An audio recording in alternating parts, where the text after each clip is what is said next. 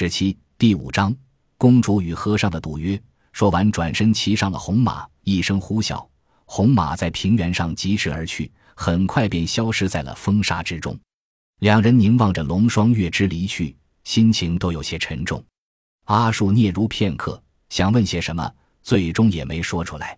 两人回到崖底，朱贵和张雄急忙迎了上来，看到玄奘风轻云淡的样子，朱贵不禁有些欣喜。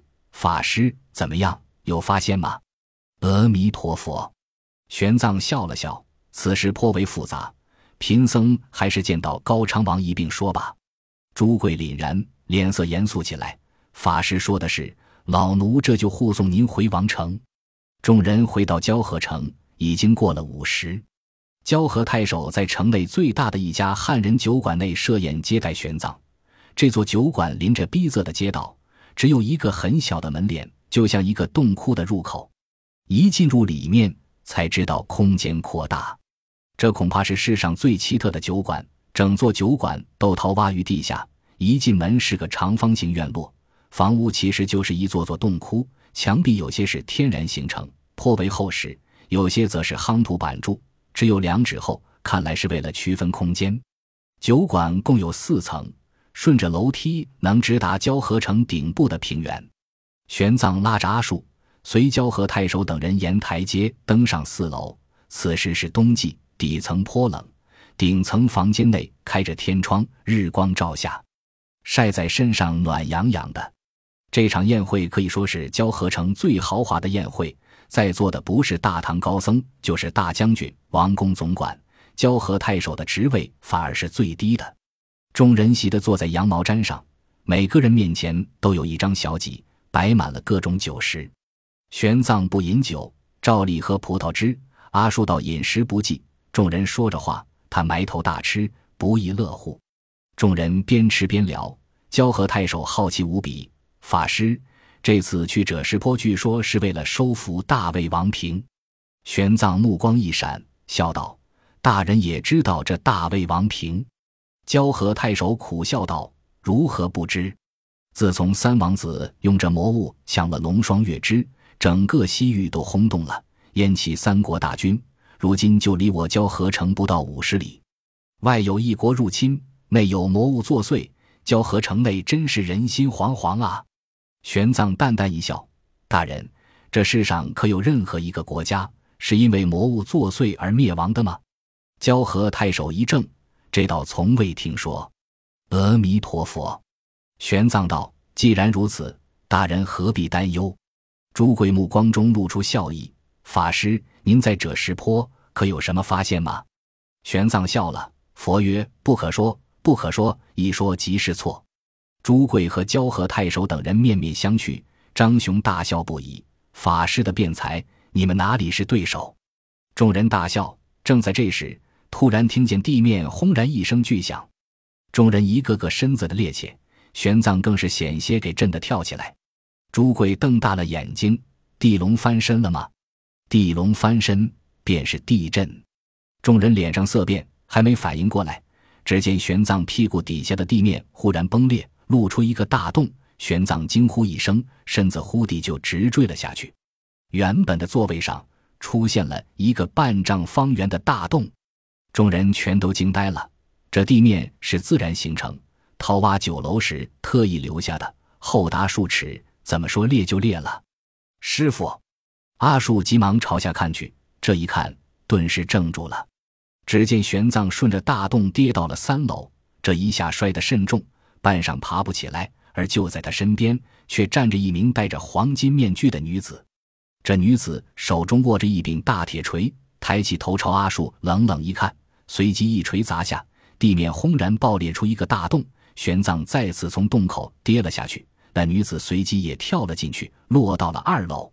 阿树立刻知道龙双月之出手了，但阿树又有些不解：难道这女子便是龙双月之？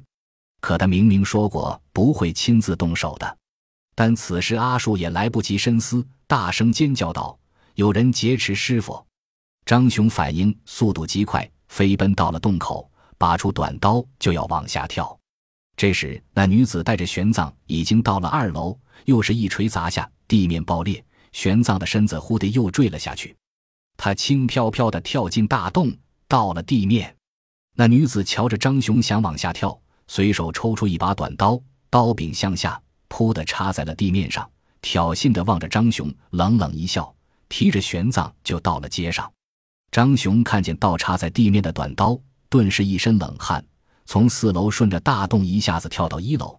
别说会不会摔死，便是不死，也会被这短刀插个透心凉。他一声怒骂，飞奔到窗口，就见那女子拎着玄奘跳上一匹战马，双腿猛然一夹马腹，战马一声长嘶，在长街上狂奔而出。整个过程吐起胡落，犹如电光火石。焦和太守和朱贵这时还愣着，谁能想到，就在众目睽睽下，重重防护中，宴饮酒楼上。竟然有人以这种匪夷所思的手段将大唐来的名僧劫持而去。张雄一想起玄奘在自己保护下丢失的后果，顿时脊背上汗如泉涌。他怒吼一声，忽地从大洞跳到了三楼，几个弹跳到了一楼，大吼着就要追过去。正这时，背后有人喊：“大将军，骑马！”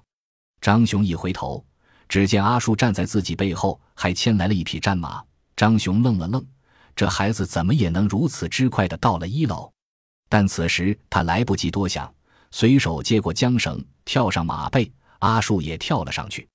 张雄，你下去，两人负重太大。阿树不，我要跟着你救师傅。张雄无奈，一抖缰绳，战马泼辣辣追了出去。这时，张雄带的骑兵们也反应过来，纷纷牵过马匹，跟着张雄追踪。张雄和阿树疾驰出城，只见沙漠之上，那名戴着黄金面具的女子正骑马向东而去。玄奘趴在马背上一动不动，不知是死是活。张雄带着上百名骑兵呼喝奔驰，紧紧地跟在后面。从交河城向东行，就是火焰山的南路。这是一片荒凉的沙气地，偶有低矮的沙石丘陵，但一人一马十分显眼，倒也不予追丢了。此时正是黄昏，夕阳照耀在山上，火焰蒸腾，似乎人在火中航，火在身外燃。冬季风沙大，从大漠吹来的风呼啸而过，带来的细沙扑打着人的脸，众人脸上都蒙着头巾，浑身上下包裹得严严实实，但仍然有沙子钻进衣衫，钻进口鼻。疾驰中，阿叔问大将军：“这女子是什么人？”张雄咬牙切齿：“我也不知道。”不过她跑不掉，她的战马负重比咱们更多。这平原上无遮无拦，待到她马力困乏，老子必定能把她抓回来。阳光照彻大地，上百骑奔驰疾行，地面上灰土飞扬，卷起长长的漩涡。跑了有四五十里，那女子的速度果然慢了下来，但张雄却越来越觉得怪异。阿树坐在他怀中，扭头望着他：“大将军，怎么了？”张雄皱眉。这女子为何往王城的方向跑？阿树这才发现，眼下这条路正是自己和玄奘从高昌王城来时走的那条。那女子奔驰的方向正是王城。阿树，难道他想进入王城？张雄冷笑：“不可能，他敢进入王城，我的兜兵掘地三尺也能把他挖出来。”阿树也奇怪不已：这女子若劫持玄奘进入王城，那岂非自投罗网吗？这时，众人已经相距不远，甚至连那匹马飞扬的马尾都看得清。两人正说话间，沙气上的风开始变大。沙漠中的风可不像大唐，一旦刮起，飞沙走石，一不小心能把一张白净的脸给打成麻子。狂风卷着沙尘而来，一瞬间，张雄的骑兵连同前面的黄金面具女子都被裹挟在了其中。西域人人备有面巾，张雄等人急忙遮住脸，眼睛也不敢睁开，却还努力打马奔驰，丝毫不放松。狂风来得快，去得也快，不过短短瞬间，这股风就刮了过去，杀气上尘沙消散，又恢复到澄明晴朗。张雄摘下面巾，眯着眼睛朝前一看，见那匹马还在跑，这才松了口气。师傅呢？阿树突然大叫。张雄一怔，定睛一看，顿时出了一身冷汗。马还在跑，但马上的两个人已经不翼而飞。张雄急忙转头四顾，一眼可以望出去四五里，土地平旷，连个沟坎都没有。好好两个大活人，怎么会不见了呢？追，包抄过去！张雄气急败坏的大叫。骑兵们散开队形，从两翼包抄过去。马背上无人，马速也降低了，很快就追上。骑兵们驱赶着马匹停了下来。张雄脸色铁青的到了这匹战马旁边。